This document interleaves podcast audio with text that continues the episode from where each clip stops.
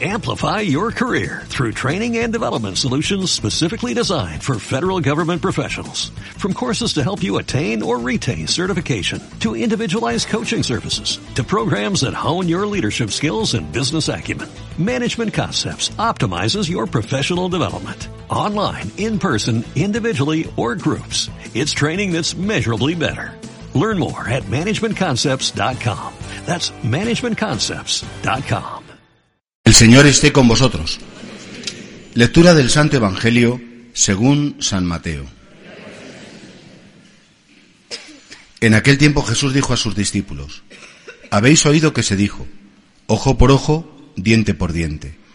Pero yo os digo, no hagáis frente al que os agravia. Al contrario, si uno te abofetea en una mejilla derecha, en la mejilla derecha preséntale la otra. Al que quiera ponerte pleito para quitarte la túnica, dale también el manto. A quien te requiera para caminar una milla, acompáñale dos. A quien te pide, dale. Y al que te pide prestado, no lo rehuyas. Habéis oído que se dijo, amarás a tu prójimo y aborrecerás a tu enemigo. Pero yo os digo, amad a vuestros enemigos, rezad por los que os persiguen, para que seáis hijos de vuestro Padre Celestial, que hace salir su sol sobre malos y buenos, y manda la lluvia a justos e injustos. Porque si amáis a los que os aman, ¿qué premio tendréis? ¿No hace lo mismo también los publicanos? Y si saludáis solo a vuestros hermanos, ¿qué hacéis de extraordinario? ¿No hace lo mismo también los gentiles? Por tanto, sed perfectos, como, como vuestro Padre Celestial es perfecto. Palabra del Señor.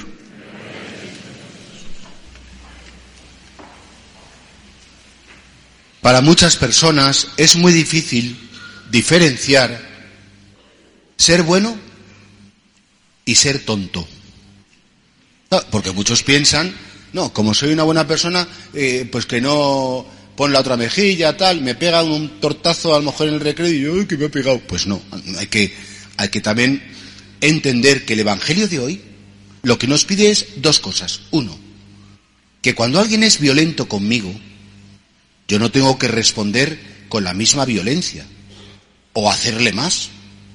Claro, es decir, eso a lo mejor cuando los hermanos os chincháis en casa, porque uno le pega al otro, porque no sé cuántos, uno hace, no hace. En la vida no se puede ir diciendo todo el rato ojo por ojo, diente por diente. Es más, nosotros, primero, vivimos la legítima defensa. Cuando alguien me va a atacar, yo tengo que procurar que no me ataque. Y si no tengo más remedio que para que no me pegue una le doy otra, pues, pues no habrá que hacerlo, en fin, solo una vez nada más para que vea que también tenemos manitas y que hacemos de todo. Pero lo que sí que tenemos que hacer muy importante es cuando alguien nos ha hecho daño, no guardar rencor en nuestro corazón. Por dos motivos. Uno, porque si nosotros atacamos y cogemos manía y decidimos hacer daño al que no lo ha hecho a nosotros, nuestro corazón se envenena con un sentimiento que se llama el sentimiento del rencor. Y hay gente que es muy rencorosa.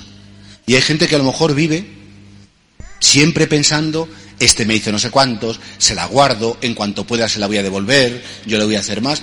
una persona que vive de rencores y que vive de recuerdos malos es una persona que al final acaba como muy amargada. Tenemos que tener esa cierta capacidad para borrar las cosas malas que nos han hecho, aprender, pero no guardar rencor. Y por eso lo primero es porque no queremos ser como ellos. Si una persona es violenta y yo le contesto con violencia, al final es que soy igual que él.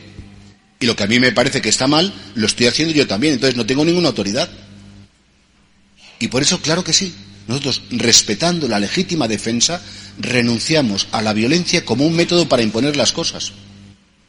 Y esto Jesús insiste mucho. Pero además perdonamos también porque nosotros pedimos perdón a Dios. Todos los días cuando rezamos el Padre Nuestro decimos, perdona nuestras ofensas, como también nosotros perdonamos a los que nos han ofendido. Y si yo he perdonado, ¿es que voy a ser más bueno que Dios?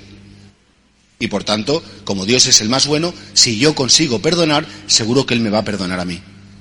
Y todos tenemos siempre defectos, cosas que tenemos que pedir perdón a Dios. La persona que dice, no, yo no pido perdón a Dios de nada, esa persona, aparte de ser poco lista, eh, es una persona que va a estar toda la eternidad con sus pecados, porque no quiere que se los perdonen, porque no cree que los tenga. ¿Te imaginas ser eternamente chinchorreta? Ser eternamente envidioso, ser eternamente violento contigo mismo porque no va a estar con nadie más. En definitiva, qué tragedia ser eternamente tonto. O tonta, claro, porque tonte no, aquí no hay tontes, ¿eh? Tonto o tonta. Entonces, claro, pues eso sería, sería un horror. Y por tanto, nosotros, claro que como somos más o menos inteligencia, reconocemos que necesitamos perdón y por eso perdonamos.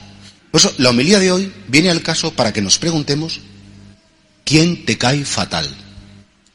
No hay que pensar en políticos ni en equipos de fútbol, ¿eh? porque eso ya sabéis que siempre eso es por definición, es una cosa que ya. Pero fuera de eso, ¿quién te ha hecho daño? ¿Quién se ha portado mal contigo? ¿Quién te ha hecho una faena a ti o a tu familia que te ha roto la vida, que te ha roto el plan, que realmente te ha ofendido y te ha herido? Primera pregunta, claro, muy importante. Segundo, cuando te vienen esos sentimientos espontáneos, porque salen solos, de quererle hacer daño, de no perdonarle, ¿cómo gestionas tú esos sentimientos y realmente le pides a Dios que te enseñe a perdonar? Todos tendríamos motivos para vengarnos porque enemigos los hay siempre, o por fuera, gente que es más particular, que nos ha cogido manía, que nos trata mal, o por dentro, porque el peor enemigo, el peor enemigo siempre es los propios defectos personales. Hay gente que no se aguanta, hay gente como que, que se maltrata, hay gente que se tiene manía y que se trata muy mal. Pues ahí tenemos que reconciliarnos y vivir en reconciliación. Fijaos que ya el miércoles que viene es miércoles de ceniza. Y comienza la cuaresma, comienza un tiempo ya de, conversión del corazón, y lo primero que tenemos es, quitar de nuestro corazón todos esos pensamientos, sentimientos, deseos que pretenden ser como negativos. Es inevitable juzgar las cosas que están mal. Eso es inevitable. Juzgamos lo que está mal. ¿Qué tontería ha dicho esta persona? Por ejemplo. Eso se puede decir. Ahora, ¿qué tonta es esta persona? Ya es un juicio. No, no nos conviene. De hecho, Jesús dice en el Evangelio habéis oído que se dijo no matarás, pero si alguno llama imbécil a su hermano por dentro, ya ha cometido un fallo. Anda que no pecamos ahí por dentro muchas veces porque nos dejamos llevar. Qué importante es reconocer esto y vivir con paz interior.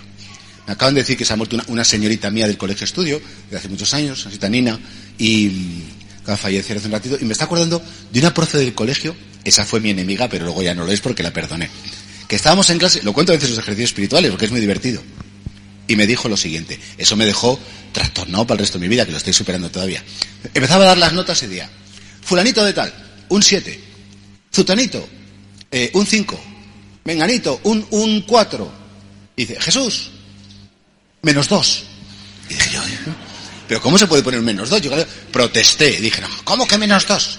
Y me dice, mira hijo, es que eres tan tonto que un cero es mucha nota para ti. Y entonces, claro, ya me dejó, completamente planchado.